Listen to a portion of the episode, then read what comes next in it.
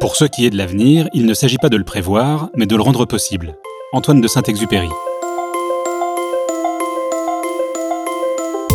À l'ère numérique, le monde du travail, nos métiers et nos façons de les exercer sont en pleine mutation. Les actifs, les entreprises et le secteur RH sont appelés à se réinventer. Dans ce podcast, je vous invite à un exercice de prospective et à réfléchir dès aujourd'hui au monde d'après-demain. Celui où les enfants de la génération Z arriveront sur le marché du travail. Je m'appelle Hervé Obolt et vous écoutez Génération Alpha, le podcast qui explore le futur du travail, produit avec le soutien de Fujitsu.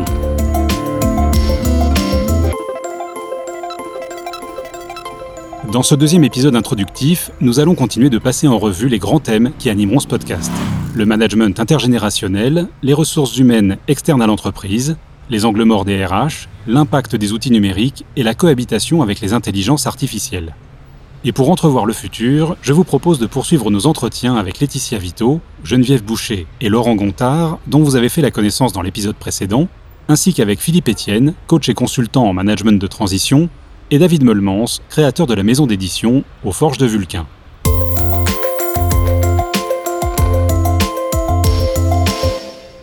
J'ai l'impression, probablement parce que je vieillis, que la question du rapport entre générations est devenue un vrai sujet en entreprise. Si trois générations se sont toujours côtoyées dans le milieu professionnel, les différences semblent aujourd'hui plus sensibles. Corriger les biais qui génèrent des inégalités est un enjeu d'avenir pour que la diversité de profils soit une source d'enrichissement, d'échange et d'épanouissement des actifs. Laetitia Vito, autrice et consultante, spécialiste du futur du travail.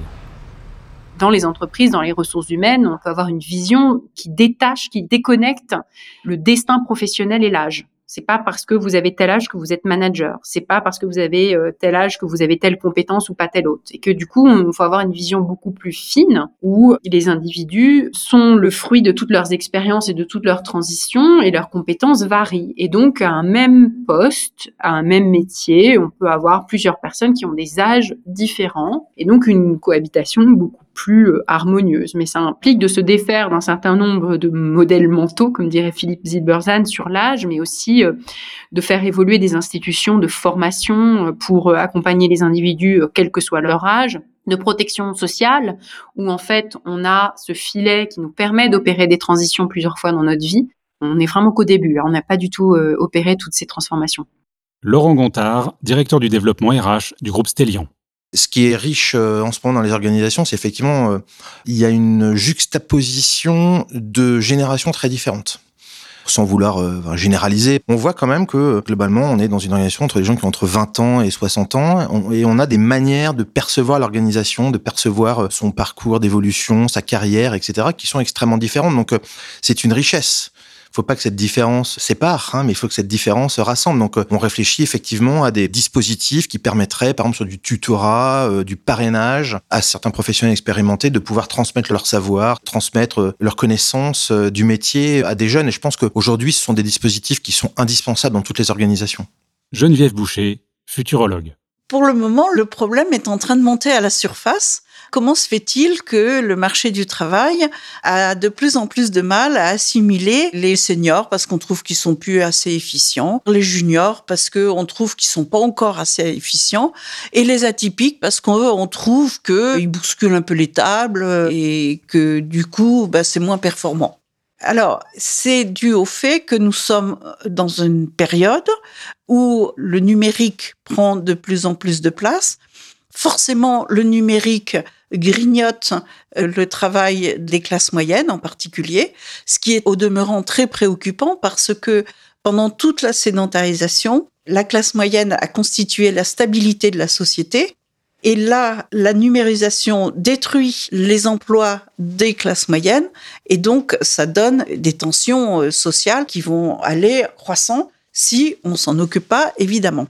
Et donc, le modèle de société vers lequel on va tendre, c'est un modèle de société qui euh, va essayer, dans la mesure du possible, de trouver euh, des tâches simples pour les juniors, des tâches plus orientées transmission pour les seniors, des tâches plus créatives pour les atypiques, et on va pouvoir réassimiler tout le monde, sachant que l'entreprise elle-même va se designer de telle façon que dans son organisation en mode projet, elle puisse trouver l'intérêt d'avoir des jeunes qui sont en soif d'apprendre, des seniors qui sont en soif de transmettre, des atypiques qui sont en soif de faire évoluer, mais toute cette façon de vivre et de faire évoluer va se trouver surtout possible dans l'espace contributif et évidemment de moins en moins dans l'espace productif. Ce qui me préoccupe, c'est que la réalité se dévoile beaucoup plus vite que les institutions ne sont disposées à évoluer. Si améliorer la cohabitation intergénérationnelle demeure un enjeu à l'horizon 2050, un phénomène croissant s'ajoute à l'équation, car l'avenir des entreprises se joue peut-être hors de leurs murs.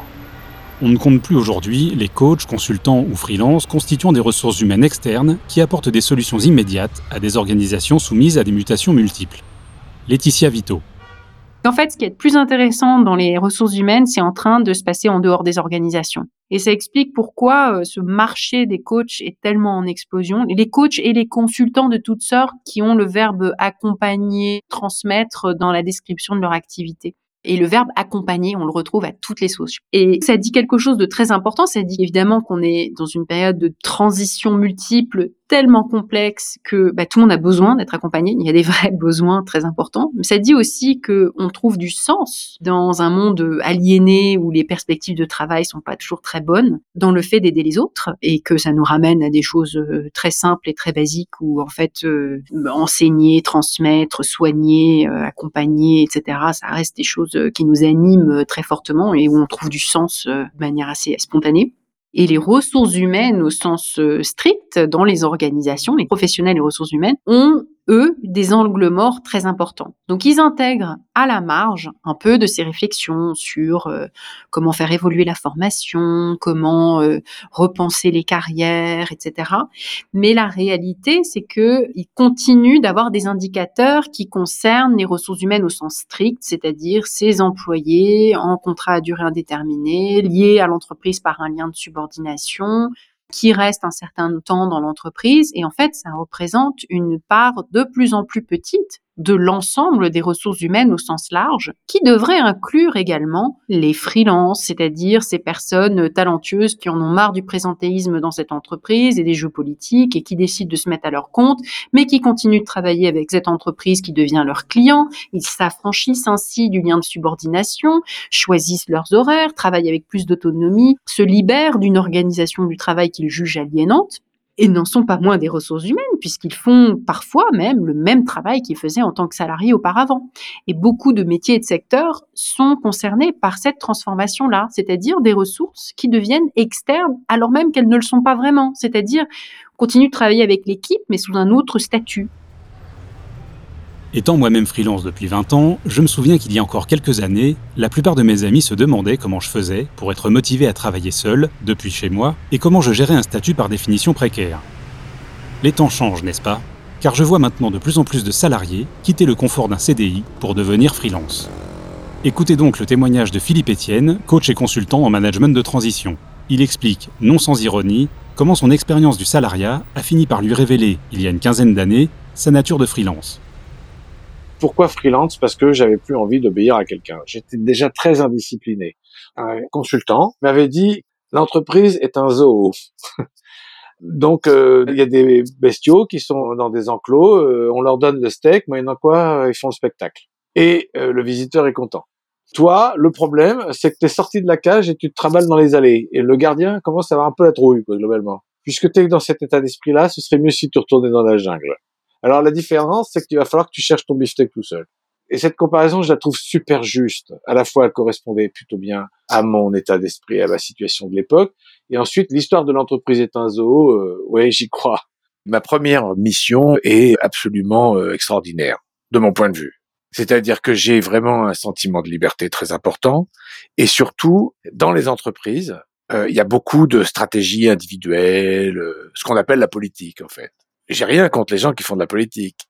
Mais c'est vrai que dans mon cas, dans le cas du, du free, hein, quand j'interviens, hein, je suis à l'abri de ces jeux-là.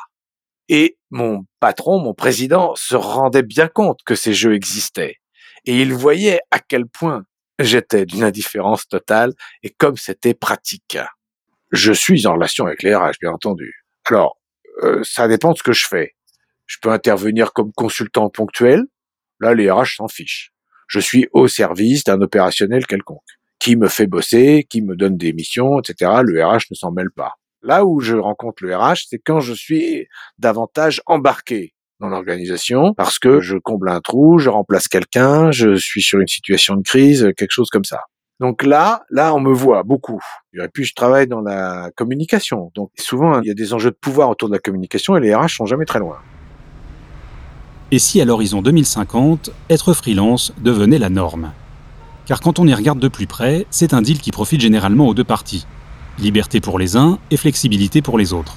Mais cela ne manquerait pas de rebattre les cartes en matière de rétention et de loyauté des talents tels qu'on les entend aujourd'hui. Laetitia Vito.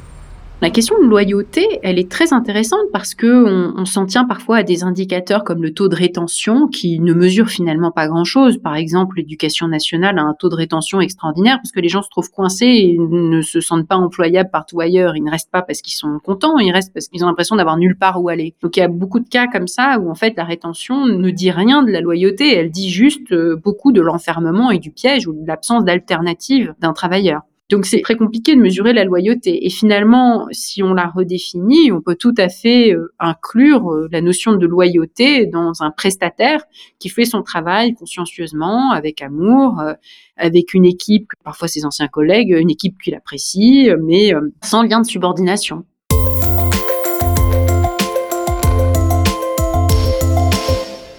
La transition numérique touche une variété de professions très étendues, des métiers de service à la production. Et selon Geneviève Boucher, experte en management de l'innovation et futurologue cybernéticienne, le numérique ne profite pas qu'aux entreprises car il est avant tout une chance pour l'humain. Le numérique, il faut pas lutter contre. Au contraire, il faut euh, l'utiliser au maximum de ce qu'on peut faire. Et c'est avec le numérique qu'on va pouvoir libérer l'homme pour qu'il puisse se réinvestir dans des tâches qu'il aime beaucoup plus. L'homme, c'est un animal affectif et il peut faire de la création de valeur sous une forme tout à fait différente, qui est la création de valeur du bien commun c'est-à-dire la famille, le savoir, la démocratie, la spiritualité. Et on s'aperçoit que les nations qui vont s'organiser pour réorienter le temps libéré par la robotisation vers ce type de tâches vont gagner en compétitivité parce que la création de valeur dans l'immatériel nécessite beaucoup de savoir. Donc, il faut faire évoluer notre mode de vie, sauf que on a un problème, c'est que jusqu'à maintenant, tout le processus de vie repose sur un instrument qui est la monnaie, la monnaie qui permet de faire des échanges. Je travaille, on me donne de l'argent et avec cet argent, je vais acheter quelque chose qui résulte du travail d'un autre et ainsi de suite. Ça fait 10 000 ans qu'on est sur ce modèle-là. C'est ce qu'on appelle l'économie productive. Et il va falloir enrichir les mécanismes de l'économie productive pour qu'elle accepte l'économie contributive. Donc ça donne lieu à des sujets de recherche dans lesquels je suis très impliquée, absolument passionnants, sur le plan philosophique, sur le plan mathématique, sur le plan euh, technologique, puisque tout ça, on va le faire avec des monnaies intelligentes, donc numériques. Les mutations numériques tendent à modifier nos modèles économiques et sociaux. En en parlant avec David Meulmans, normalien, docteur en philosophie, spécialiste des questions de créativité et fondateur de la maison d'édition Aux Forges de Vulcain, j'ai réalisé que la démocratisation des outils numériques, issus de l'industrie, ouvre également une nouvelle ère de l'artisanat. Ils permettent notamment à des PME de rivaliser avec les acteurs qui dominent un marché. Mais cette agilité, revendiquée comme une vertu par nombre de jeunes pousses, a néanmoins quelques revers.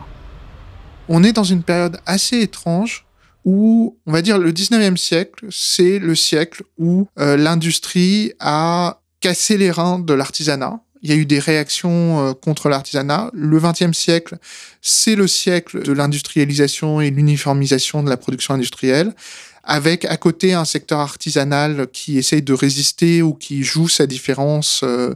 Et aujourd'hui, je me demande s'il n'y a pas parfois la possibilité d'une forme d'artisanalisation de l'industrie. C'est-à-dire, on met au service d'acteurs économiques qui sont en fait euh, les héritiers des artisans des produits numériques qui sont industriels. Donc ça, c'est tentant. C'est vrai, par exemple, qu'aujourd'hui, on peut créer une maison d'édition qui fait jeu égal avec certains groupes, parfois, pas en permanence, mais en termes de qualité euh, de livres, de distribution, mais avec juste une ou deux personnes. Parce que maintenant, elles ont accès à des ressources numériques qu'elles n'avaient pas. Donc ça, on peut se dire que c'est une évolution, c'est-à-dire cette artisanalisation de l'industrie, c'est quelque chose qui est possible. Sauf que le problème, c'est que l'artisanalisation de l'industrie, ça empêche beaucoup euh, d'économies d'échelle et beaucoup de mutualisation qui évite de la dépense énergétique et de la pollution. En fait, on a quand même un problème, c'est que l'artisanat, ça a l'air très sympathique, mais quand vous faites un livre euh, en très très grande quantité, vous avez l'avantage qu'à l'unité, vous polluez moins que si vous faites chacun de votre côté. Là-dessus, je pense que ça va être une tension entre euh, une industrie toujours plus ajustée et des formes de retour de l'artisanat, mais pas de l'artisanat anti-technologique, mais un artisanat qui s'appuie sur les nouvelles technologies pour euh, faire une forme de jujitsu par rapport euh, à la grande industrie le défaut de cette artisanalisation de l'industrie, c'est-à-dire euh, de dire euh, on va créer des micro-sociétés hyper agiles où on fait tout et on théorise ça sur le fait qu'en fait euh, tout faire, ça permet d'avoir une compréhension fine du process, ça permet aussi quand on délègue certaines briques du process, on sait comment les déléguer et accompagner les gens, voilà. Le défaut, c'est que parfois on peut avoir une certaine lassitude à faire beaucoup d'exécution pas beaucoup de conception. Et donc, il y a le rêve de trouver des moyens d'être aidé. Ce qu'il y a, c'est que beaucoup de tâches dans l'édition sont assez techniques. Donc, se dire que quelque part, un automate pourrait les faire à notre place, euh, c'est vrai. Ça serait peut-être possible un jour. La grande question actuellement, c'est pas tant est-ce qu'on va pouvoir créer des robots plus intelligents, mais est-ce que les gens sont capables d'avoir des interactions avec des robots? Et donc, euh, pour l'instant, c'est plus une limite du côté de l'adoption par les interlocuteurs que une limite euh, vraiment technologique en fait. Nous y voilà. Bien qu'elle soit déjà présente dans notre quotidien, l'intelligence artificielle est avec la robotique un des enjeux majeurs des mutations numériques qui révolutionnent nos vies. Du point de vue de David Molmans comme de Geneviève Boucher, face à l'IA, la plus-value de l'être humain réside avant tout dans son potentiel créatif. Après, je pense qu'il faut distinguer les livres où on fait que dérouler une méthode, et là où on se dit, bon, peut-être qu'un jour un automate pourra le faire, et tous les livres qui vont faire un effort de création. Et là, pour l'instant, l'être humain a une supériorité euh, évidente. Quoi. Et on est même rentré dans une ère où, comme beaucoup de choses sont produites de manière quasi automatique, chaque fois qu'on sent la patte d'un être humain, ça permet d'établir à distance une connexion forte avec un autre être humain, bah, ça redonne de la valeur à l'objet et ça donne envie aux gens de l'acheter, de l'avoir chez eux. Euh. et c'est vrai que ce qui a le plus de valeur actuellement, c'est le travail humain.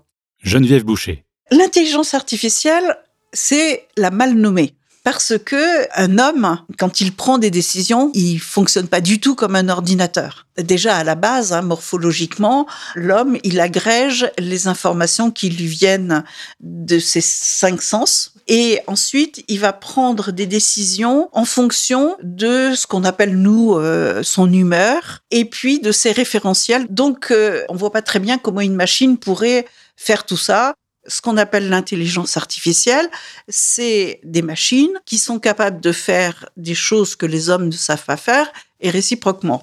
Donc, toute tentative de substituer la machine à l'homme est une aberration. Et d'ailleurs, on voit très très bien que plus on numérise quelque chose, plus il faut mettre de l'humain pour que ça marche. Il n'y a pas de concurrence.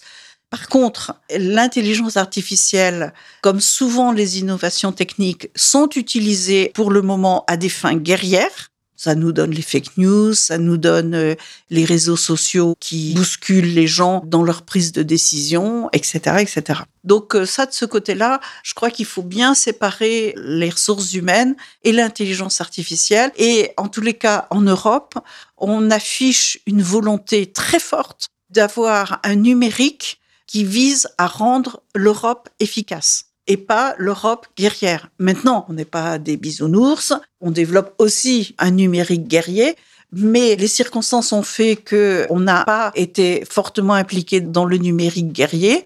Et donc, on en profite pour mettre le cap sur le numérique dédié à l'efficacité. Et donc, l'intelligence artificielle dédiée à l'efficacité de l'homme. Cette efficacité dont nous parle Geneviève Boucher est bien l'objectif recherché par les entreprises qui investissent dans le numérique et l'intelligence artificielle. Mais si la machine au service de l'humain est amenée à devenir autonome ou à prendre des décisions, il est potentiellement dangereux de la voir reproduire les biais cognitifs ou les préjugés de ses créateurs. D'où la nécessité de les corriger dès aujourd'hui pour s'assurer un avenir équitable. Laetitia Vito. En fait, je pense que quand on parle d'intelligence artificielle, la première erreur qu'on fait, c'est comme toujours quand on est passionné de science-fiction, on aime beaucoup se projeter dans l'avenir et puis euh, finalement toujours en revenir à une intelligence artificielle euh, type Asimov, euh, type Terminator, voilà, cette espèce de singularité qu'on place dans le futur. Or, euh, l'intelligence artificielle, en fait, c'est beaucoup plus prosaïque, c'est beaucoup plus banal. Euh, c'est déjà euh, parmi nous. Toutes les applications, d'une manière ou d'une autre, peuvent correspondre à la définition d'une intelligence artificielle parce que on exploite des données en très grande quantité et pas parce que il y a cette intelligence qui nous ressemble. Et du coup, ça nous déçoit beaucoup parce que l'intelligence artificielle, on a quand même envie que ça soit soit comme nous, soit plus intelligent que nous. Or, euh, c'est juste cette euh, capacité à passer en revue des très très très très grandes quantités de données qui existent aujourd'hui, qui n'existaient pas encore il y a 20 ans, 30 ans, 40 ans. Et du coup, euh, pourquoi en parler au futur? C'est aujourd'hui que les questions d'intelligence artificielle sont les plus importantes, c'est-à-dire les questions sur comment on s'assure que le jeu de données qu'on utilise pour mettre au point les algorithmes soit un jeu de données qui reflète de manière juste la population qu'on veut cibler, comment est-ce sûr qu'on réplique pas les biais cognitifs qui sont ceux qui sont reflétés aujourd'hui par les données collectées. Philosophiquement et politiquement, qu'est-ce qu'on décide sur comment on les collecte, pourquoi on les collecte et qu'est-ce qu'on en fait de toutes ces données et qu'est-ce qu'on fait de la vie privée, qu'est-ce qu'on fait du travail gratuit des individus qui produisent toutes ces données, quels droits on leur donne, etc. Et donc en fait, le problème, le danger de parler d'intelligence artificielle uniquement au futur, c'est de ne pas se poser ces questions-là, les questions les plus importantes, qui sont des questions d'aujourd'hui. Et donc voilà, en quelque sorte, je refuse d'en parler au futur. Ce que je retiens des réflexions de nos invités, c'est que les modèles collaboratifs permettraient de combler le fossé entre générations et d'assimiler les profils atypiques au profit d'une meilleure efficacité. Dans le même temps, la notion de loyauté et de rétention des talents est amenée à évoluer par le recours croissant à des ressources humaines externes aux entreprises. Enfin, nous devons être vigilants à ce que l'intelligence artificielle ne reproduise pas les schémas négatifs de ses concepteurs et qu'elle contribue à l'épanouissement de l'humain dans des tâches où sa créativité continuera d'exceller, sans quoi nos vies futures risquent de ressembler à un épisode de Black Mirror. Pour échanger sur ces sujets, retrouvez Génération Alpha sur sa page LinkedIn.